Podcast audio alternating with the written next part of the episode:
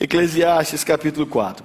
Eu tenho pedido que você leia esse versículo. Ontem eu estava fazendo casamento, não preguei sobre esse texto, mas eu já preguei tantas vezes sobre esse texto em casamentos. Eu tenho pedido que você, por esse tempo, por esse momento específico, que você não lê esse texto somente como um texto para casamento. Esse é um texto para mais que isso. Esse é um texto que fala da unidade, do caminhar junto. E essa tem sido a ênfase nossa já há três domingos.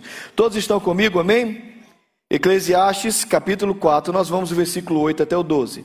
Quem achou diz amém. Então vamos. Havia um homem totalmente solitário, não tinha filho nem irmão, trabalhava sem parar, contudo seus olhos não se satisfaziam com a sua riqueza. Ele sequer perguntava: Para quem estou trabalhando tanto? E por que razão deixo de me divertir? Isso também é absurdo. É um trabalho, é, tra é um trabalho por demais ingrato o texto continua dizendo: é melhor ter companhia do que estar sozinho, ou como diz a versão revista atualizada, é melhor serem dois. É melhor ter companhia do que estar sozinho, porque é maior a recompensa do trabalho de duas pessoas. Se um cair, o amigo pode ajudá-lo a levantar-se, mas pobre do homem que cai e não tem quem o ajude a levantar-se. E se dois dormirem juntos, vão manter-se aquecidos. Como, porém, manter-se aquecido aquele que está sozinho?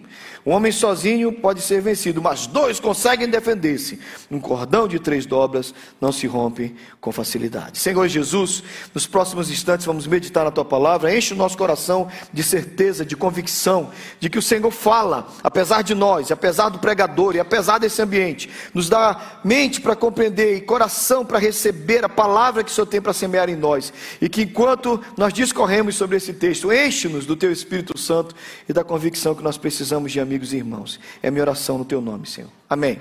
Semana passada eu comecei a falar com vocês e eu apresentei esse estudo de Harvard, que mais, 700, mais de 700 homens foram acompanhados por 75 anos e eles chegaram a uma conclusão muito simples, que as pessoas mais felizes e que as pessoas mais saudáveis desse grupo imenso foram as pessoas que tinham qualidade nos seus relacionamentos. E a partir disso aí, eu contei algumas historietas para vocês e eu lembrei de duas, dois pontos principais. Eu quero relembrar, aliás, né, que amizades são espelhos e que relacionamentos são eco. Ou seja, aquilo que você faz diante do espelho reflete aquilo que você está fazendo para os seus amigos, volta para você como um reflexo. E assim como eco repete aquilo que você faz também, as suas atitudes estão ecoando na vida das pessoas ao teu redor e o que você está recebendo muitas vezes é o eco daquilo aquilo que você tomou como posição na sua vida. Entendendo isso, eu dei base bíblica para essas duas histórias que eu contei, a história do cachorrinho, lembra?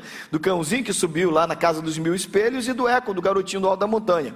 Lembra do texto? Vocês podem ler o texto para mim, porque é muito importante que vocês tenham esse texto em mente. Vamos lá? Portanto, façam também vocês a eles então vai ecoar. O que você faz, volta. Aquilo que você coloca, reflete. E assim deve ser a nossa vida. E a partir daí, pensando em Eclesiastes 4 e pensando nessa pesquisa da Harvard que nos chama a ter qualidade nos relacionamentos para ter vida feliz e vida saudável e próspera, eu estou falando com vocês sobre isso. Sobre relacionamentos. Relacionamentos que possam nos propiciar uma vida feliz e uma vida saudável. E eu quero muito que você seja feliz. Feliz na eternidade com Jesus. Mas você pode começar a experimentar felicidade e qualidade nos seus relacionamentos, contanto que você siga alguns conselhos que quem dá não é o pastor Tales, graças a Deus, quem dá é a própria Bíblia. Amém a gente aprendeu em primeiro lugar sobre os locais de trabalho, porque você gasta um tempão no seu local de trabalho.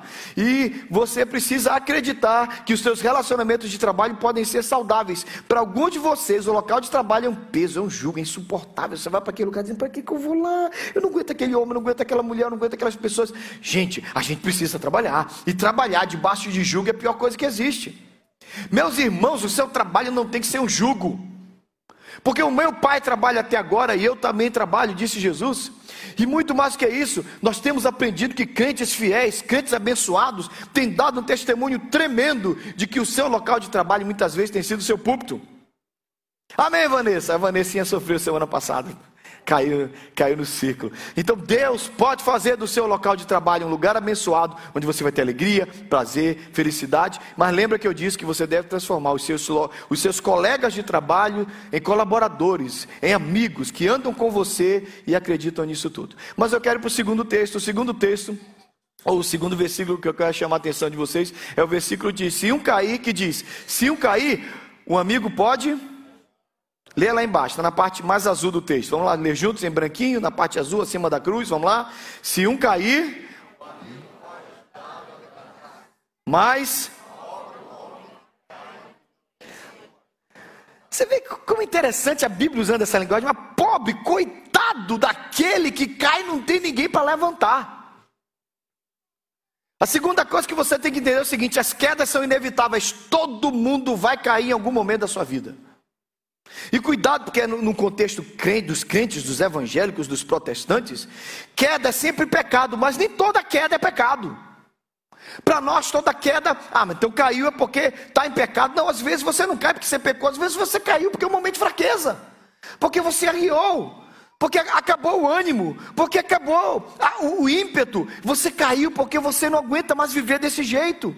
E talvez você está ali caído ou numa depressão, ou tô caído, caído no desânimo, ou caiu nos negócios, ou caiu na vida de estudo. Então, quando a gente cai, o que a gente mais precisa é de amigo. Aliás, a queda pode ser uma grande oportunidade para você e para o outro. E eu vou, eu quero explicar isso de uma forma simples. A queda revela quem você é para os seus amigos e quem os seus amigos são para você. Porque quando você cai, você conhece os verdadeiros amigos. E quando os amigos caem, eles vão saber se você é amigo ou não. Amigo é aquele que te viu caído e continuou do seu lado. Amigo é aquele que viu você passar por uma situação terrível e está agarrado com você. Porque quando você cai, o que não vai faltar são pessoas para apontar o dedo para você e dar o motivo. Talvez o, o grande, grande é, é, uma grande lição do livro de Jó, que a gente quase não presta atenção, é que Jó tem amigos. E quando Jó cai naquela situação de desgraça, o que, que os amigos de Jó vêm fazer? Fala alto. Os amigos de Jó vêm e eles estão querendo descobrir onde é que Jó está em pecado. Então eles gastam tempo tentando convencer Jó dos seus pecados. Imagina você cair no leito de hospital, uma pessoa chegar perto de você e dizer: Então vamos descobrir por que, que você está doente? O que, que você fez de errado para Deus te castigar? Se já não bastassem as nossas acusações, porque nós somos muito acusados. Aliás, nós vivemos uma geração de culpa. A psicologia se transformou num monte de culpa. Porque é, por que, a criança é assim? É culpa do pai, é culpa do filho, é culpa do professor, é culpa do universo, é culpa do vento que bateu. Parece que tudo é culpa de todo mundo e cada vez você é mais isento das suas próprias culpas. Então deixa eu te dizer uma coisa que a Bíblia talvez bate de frente com a psicologia. Você é culpado também. E não adianta você ficar jogando a culpa do, de tudo que aconteceu com você nos outros. Eu escolhi cair, e muitas vezes você escolheu cair. Nós fomos machucados, é verdade, mas a reação é uma opção sua e minha. E quando nós começamos a entender isso, a gente começa a ser mais misericordioso. Irmãos, eu já caí tantas vezes, e eu já vi tantas vezes outras pessoas caídas, e eu aprendi uma coisa, e eu tenho tentado passar isso para vocês como pastor. Irmãos, a compaixão e a misericórdia é o que pode fazer, o que pode transformar uma vida no momento de queda. É um coração amoroso. Porque o que o texto está falando é que se um amigo cair, o outro vai lá e levanta. Os amigos de Jó, a princípio, chegam, e se você prestar atenção no texto, o texto diz que eles chegam e choram. Choram com Jó, e depois eles vão acusá-lo. Então é mais do que sentir pena, você precisa ter mais do que pena por alguém que caiu, você precisa ir lá para levantar a pessoa que caiu e fazer alguma coisa por ela. Por isso que dois textos sempre me vêm à mente quando eu falo sobre isso, sobre você ser fiel às pessoas que caem. E eu volto a falar, queda não é só pecado, queda não é só cair em desgraça, é só ter um momento difícil. A Bíblia diz que um dia Noé fez uma vinha e nessa vinha ele produziu muito fruto e fez vinho. E o texto diz que ele e ele encheu a cara e ele ficou bêbado e peladão dentro da sua tenda. Quem entra lá na tenda? O filho, como é o nome do filho? Cão ou cão, e ele entra, ele sai de lá fazendo a farra, contando para todo mundo. Ele pegou o pai no momento de queda, de fragilidade, pegou o pai no momento de fracasso, no momento de fraqueza, e ele sai por aí rindo. Mas o texto diz que os outros dois irmãos, quem são? Sem e Jafé, eles pegam uma capa, eles entram de costa e eles cobrem a nudez do pai. O pai, quando volta daquele estado, ele abençoa os dois filhos e ele traz uma palavra muito dura sobre Cã. E todas as vezes que eu leio esse texto, eu lembro de uma coisa, minha santa: que se você viu alguém em momento de fraqueza, a sua escolha é proteger e guardar. Porque é assim que a gente faz. Ah, pastor, vou ficar encobrindo o pecado dos outros. Nem cobrir o pecado dos outros. É proteger a fragilidade. Irmãos, você tem acesso à fragilidade da sua casa. E esse, para mim, é a primeira briga que eu brigo com os crentes. Ninguém tem que saber do que acontece na sua casa. Que história é essa de você lá na, na mesa do churrasco está contando da sua esposa, do teu marido, das fraquezas dos seus filhos, do que acontece lá? Irmãos, o que acontece na tenda? Fala alto. O que acontece na tenda fica na tenda. Não é o que acontece em Las Vegas, fica em Las Vegas. É o que acontece na tenda, fica na tenda. O que Cano entendeu. O que acontece na tua casa, minha irmã, entre você e seu marido, você tem que guardar para vocês. Porque depois ninguém respeita o teu marido, depois ninguém respeita a tua esposa. Amigo é aquele que viu você caído, por isso que o bom pai, o bom filho, o bom marido, o bom esposo, o bom amigo, é aquele que conhece as nossas fraquezas e continua do nosso lado. E mais do que isso, nos ajuda a levantar. Amém? Então a queda coloca você em prova, a todos nós. Quando é você que cai, você caiu, e os teus amigos verdadeiros vão aparecer. E quando os outros caíram, você vai mostrar se você vai ser amigo ou não. Eu quero que a gente pare com essa ideia que ficam falando que o exército dos crentes é o único exército que abandona os feridos no campo de batalha. Misericórdia! Irmãos, aqui é tudo pecador. Todos vocês, inclusive eu, somos pecadores. E porque nós somos pecadores, nós precisamos ter compaixão e misericórdia uns dos outros. Porque por aquela porta, em nome de Jesus, ainda vão entrar muitos pecadores. Amém? E eu espero que eles, que eles encontrem aqui pessoas de compaixão e misericórdia. Que vão olhar para o pecado deles e vão dizer: Vem para cá porque eu também já estive aí. E a minha compaixão vai te atingir. E a minha misericórdia. Amém? Então, amizade verdadeira é essa. Você precisa de amigos que socorram você na sua queda. Amém? Eu gosto muito da ideia disso, e eu fico pensando, pelo menos é o que é o que tem entrado no meu coração cada vez mais, é que a igreja tem sido um local. A igreja tem sido um local onde a gente está aprendendo isso aqui. Eu creio demais nesse texto. O amigo ama sempre, e na desgraça ele se torna um irmão. Cara, essa é a nova tradução na linguagem de hoje. Eu sei que o Gustavo gosta. Eu achei esse texto na nova tradução na linguagem de hoje incrível. Na desgraça, está na Bíblia isso aí, viu? Na nova tradução na linguagem de hoje. Na desgraça, ele se torna um irmão. Tem o dia da desgraça, irmão. Tem o dia que deu tudo errado. Aí você conhece o irmão.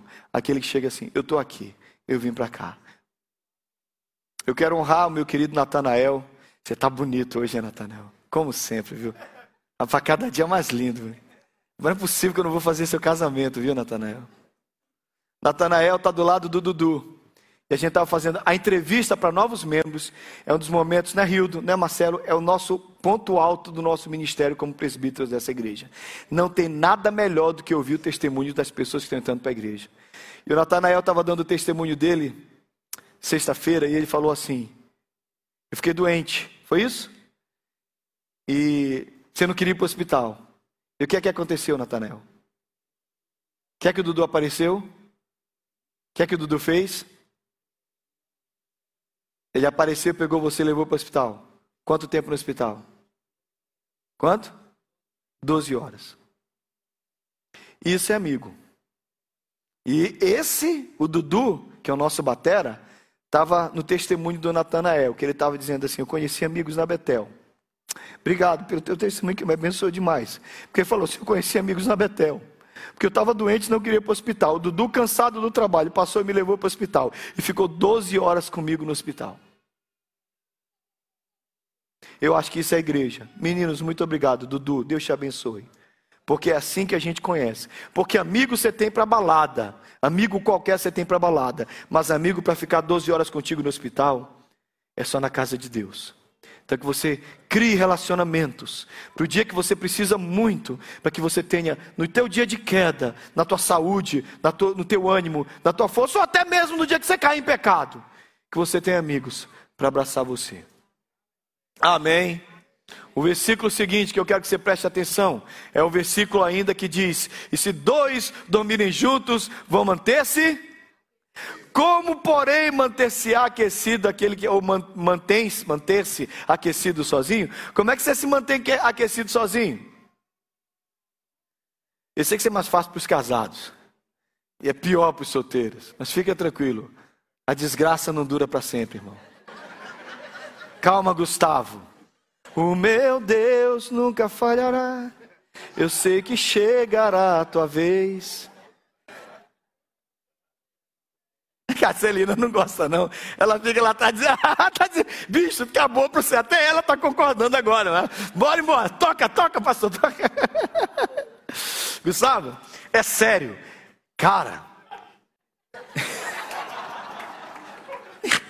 Não, não é o Gustavo, não. Deixa eu voltar para a pregação. Deixa o Gustavo em paz.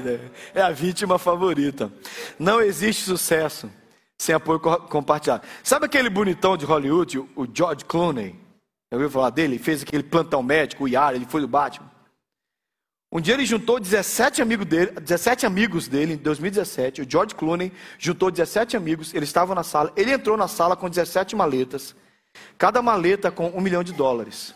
E ele começou dizendo isso aqui, que eu notei as palavras dele, que eu achei bem legal. Ele disse assim: Ouçam, quero que vocês saibam o quanto vocês significam para mim e quanto, e quanto vocês significaram para a minha vida.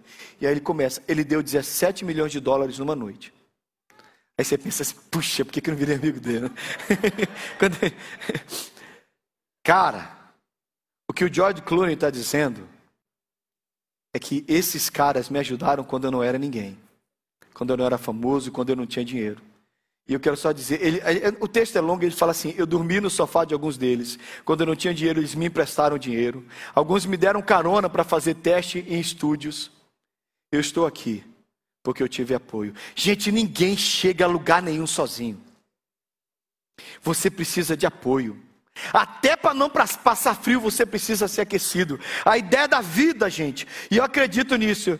Para que eu, para que eu choro daqui da frente, Vanessa, para.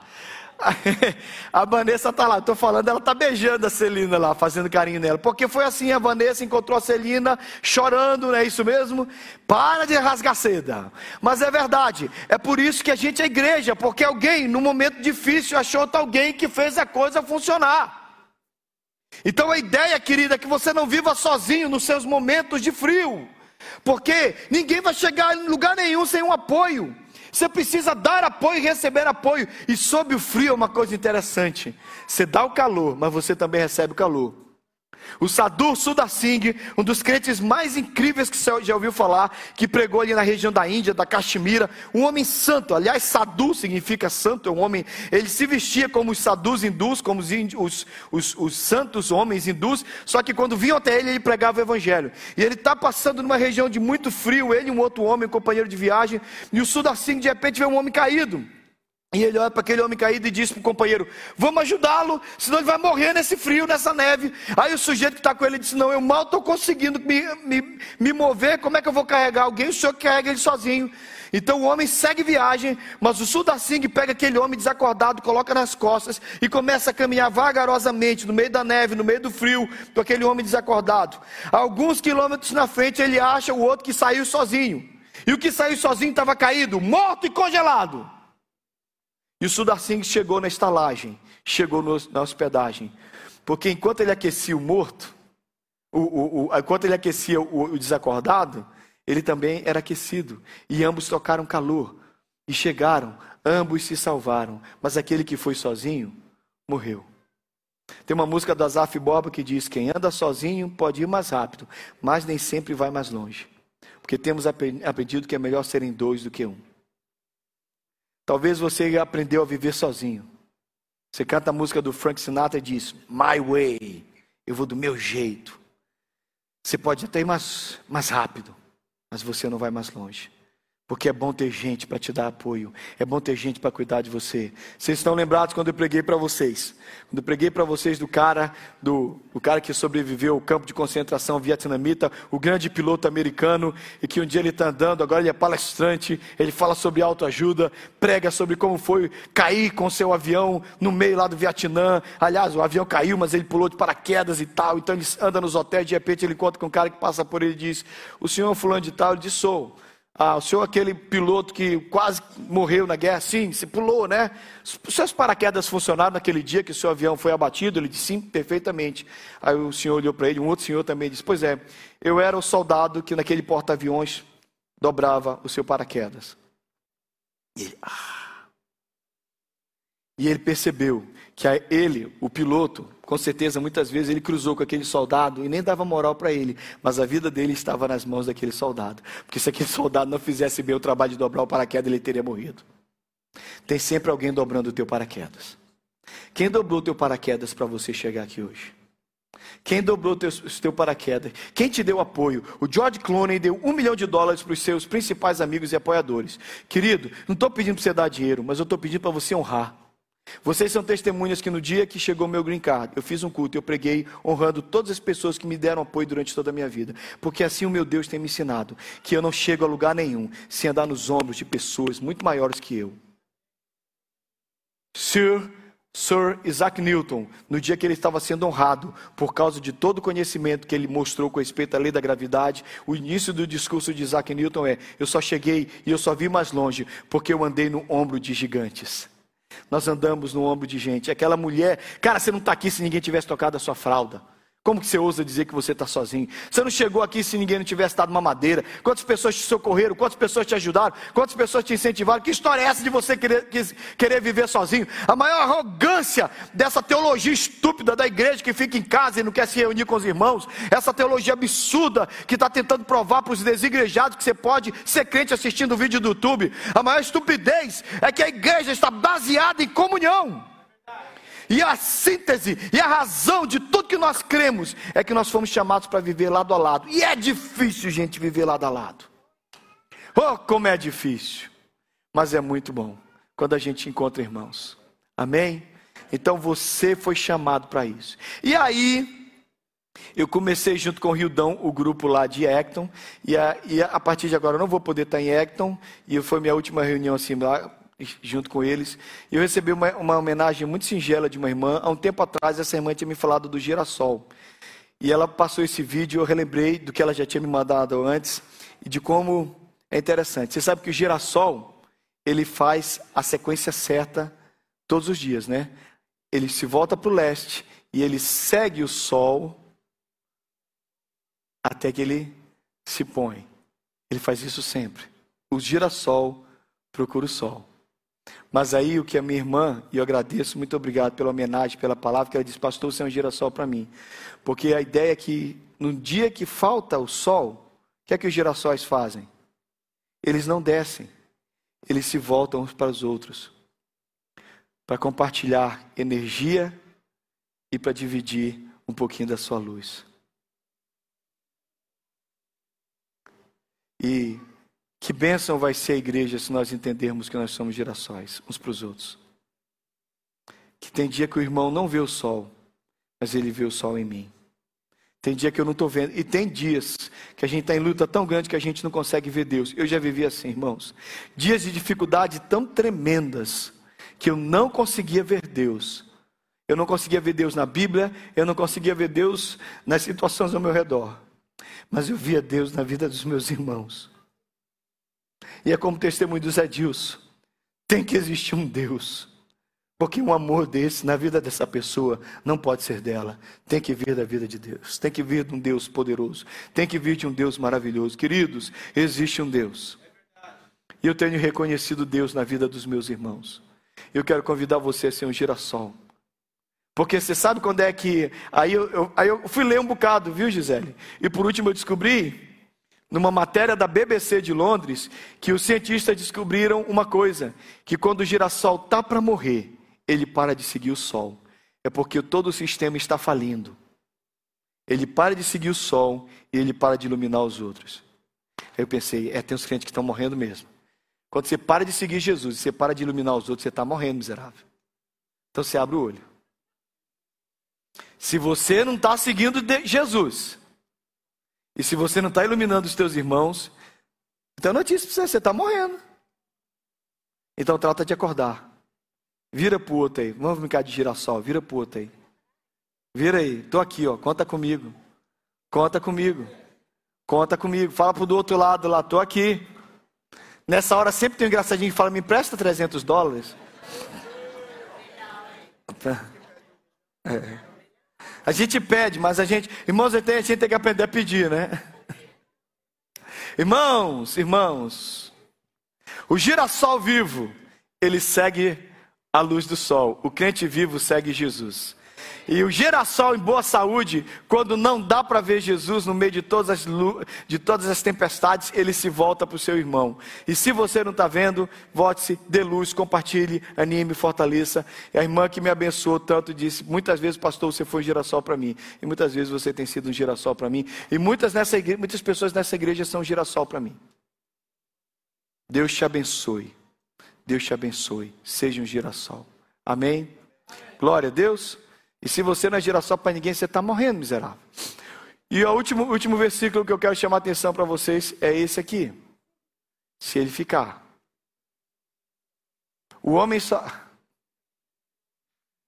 Ele está ele tá, ele tá programado para desaparecer. Eu vou ler o texto para vocês, gente. O texto diz assim mesmo: O homem sozinho você está com a Bíblia aberta? Diz assim: o homem sozinho pode ser vencido, mas dois conseguem defender-se. Talvez o segredo da vitória em qualquer campo de batalha é quem são os companheiros que você tem. Quem é que você tem? Quem é que você tem? Você tem quantos tem aqui pelo menos três companheiros de oração na sua vida que não importa, no matter what, no matter where you are, não, não importa onde você está, o que está acontecendo, você pode contar com essas pessoas. Levanta aí. Pois é, gente, eu, eu acho que essas mãos precisam ficar mais altas. Você precisa de gente para sofrer com você. Você precisa de gente que você pode contar. Gente que pode chegar do seu lado e vai orar e vai socorrer você. Cuidado para você não viver. Aliás, cuidado para você não só dar. Só dar. Pastores são perigosos nisso. A gente quer abençoar todo mundo, quer cuidar de todo mundo, mas eu preciso muito de oração. E eu sou consciente disso. E é maravilhoso quando alguém passa por mim, estou orando por você, eu digo, ora mesmo.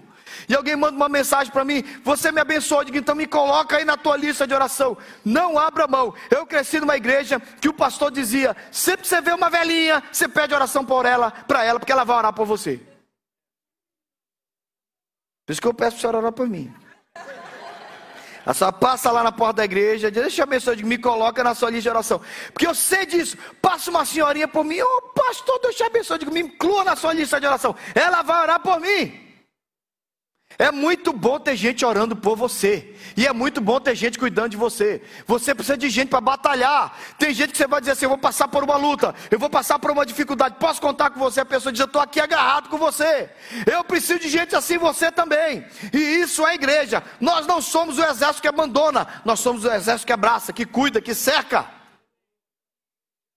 E a gente vem trazendo. Houve um momento num campo de batalha, e essa história é bem conhecida, porque aconteceu durante a Segunda Guerra Mundial, que o, que o, que o soldado chega para o seu, pro seu, pro seu sargento e diz, peço permissão para ir lá no campo de batalha. O sargento diz, proibido. Eu peço permissão para voltar lá. Não, não tem mais nada que você fazer lá. Todos que estão lá estão machucados. Senhor, eu peço permissão para ir.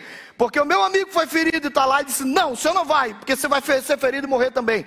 Então o soldado entra em briga e discussão com o sargento. E finalmente o sargento diz: Vai, mas você vai morrer, não estou nem aí.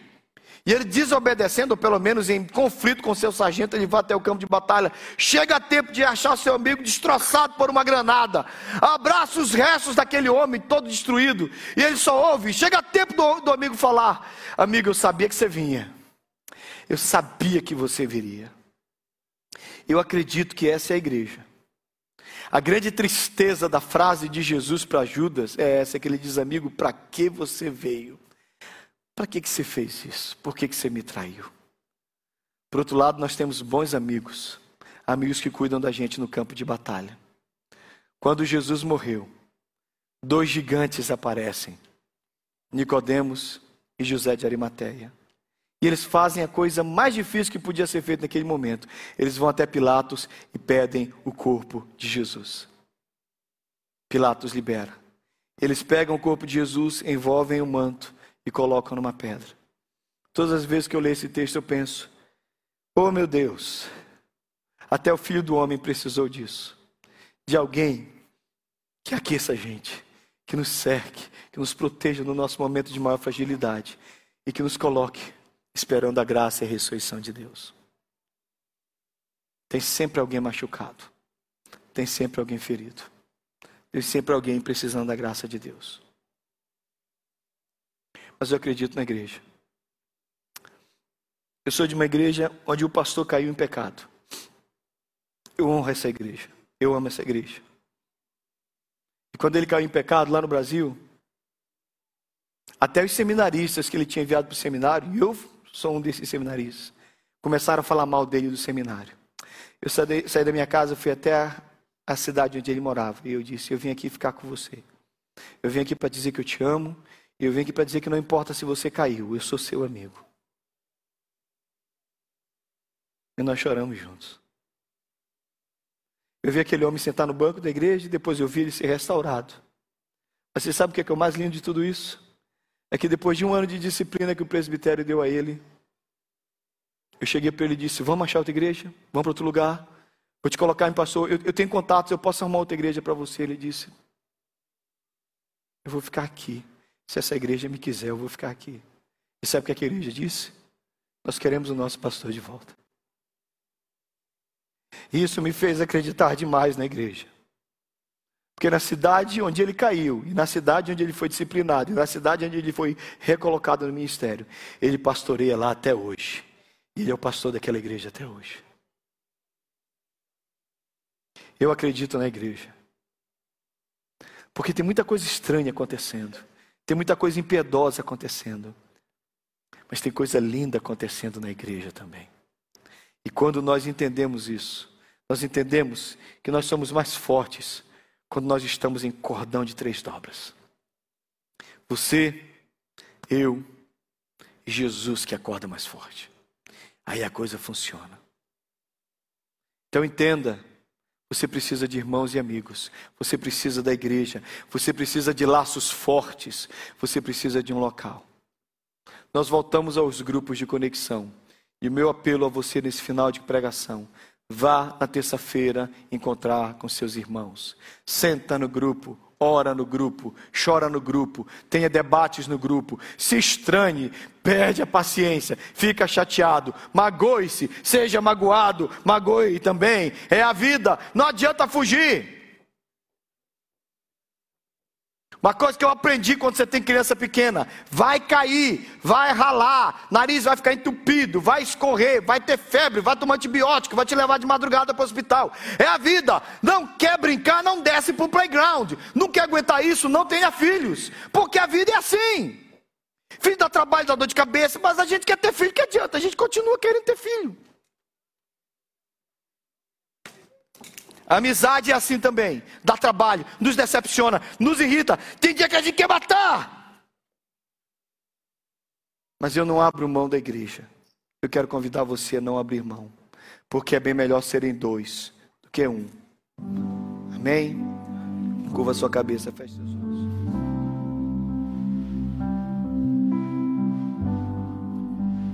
Senhor Jesus, nos ajuda a andar uns com os outros. É muito fácil, Senhor é muito fácil querer andar sozinho. Mas o Senhor nos chamou para andar contigo e com os nossos irmãos. O Senhor diz que eu e mais alguém e o Senhor faremos um cordão de três dobras. E que na força do Senhor entre nós, a nossa amizade, nosso companheirismo é verdadeiro. Senhor, que nós não vivamos aqui nesse país como um bando de gente estranha, vivendo na tristeza, na amargura da solidão, mas que nós possamos viver na amizade do Senhor. Em nome de Jesus, cura as nossas feridas, cura as nossas dificuldades e nos ajuda a viver na irmandade, do jeito que o Senhor quer. Em nome de Jesus. Eu quero fazer um apelo, fazer a oração final e liberar você. Fique de pé, por favor. Olhe para mim, vamos orar.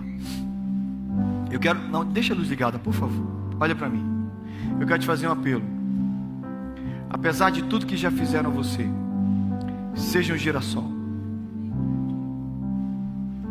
Amém? Apesar de tudo que fizeram com você, encontre amigos, já sabendo que você vai se decepcionar. Apesar de tudo que fizeram você, cuide daquele que caiu e para de ser impiedoso, porque você vai cair outras vezes também. Seja apoio e, acima de tudo, briga junto com um irmão contra o diabo. Não briga com o irmão e dá lugar ao diabo, é o oposto. Você luta contra as trevas mas nós lutamos juntos. A gente cantou uma música no louvor dizendo: lutamos com armas de fé. A gente está lá vencendo o inimigo, mas a gente luta com Deus uns com os outros. Olha ao seu redor, são seus irmãos. Cuide deles, cuide deles, porque quando Caim disse que ele não era responsável por Abel, ele tinha matado Abel. Então nós somos responsáveis uns pelos outros. Cuidado para você não achar que sou eu responsável por toda a igreja. Nós somos responsáveis uns pelos outros. Cuide dos seus irmãos, cuide deles. Sua vida vai ser mais feliz. Amém? Posso contar com você? Quantos podem se. Diga assim: quantos, quantos vão ser um, um girassol melhorzinho aí? Ah, mas e se ninguém virar para você, pastor? Ninguém quer ser meu girassol. Para de ser dodói. Para de frescura. Bora, bora, vamos, vamos, vamos, bora, bora, bora, bora, bora. Não tem paciência. A, a vida é muito corrida, não tem mais ninguém me liga, ninguém me ama. Liga você. Mas tem panela, cria a sua. E vai ser amigo. Natanael chegou aqui esses dias. E lindo desse jeito, maravilhoso. Ele está todo de branca, gracinha. Está cheio de amigos. Todo mundo apaixonadinho com ele. Porque não é difícil entrar. É só desarmar o coração. Tem gente que sorri para ele, tem gente que não fala com ele, né? Tem gente que passa por ele e não dá oi. É, é a vida, irmão, é a vida. Ache amigos, porque com certeza no meio desse grupo aqui tem gente que vai cuidar de você. Amém?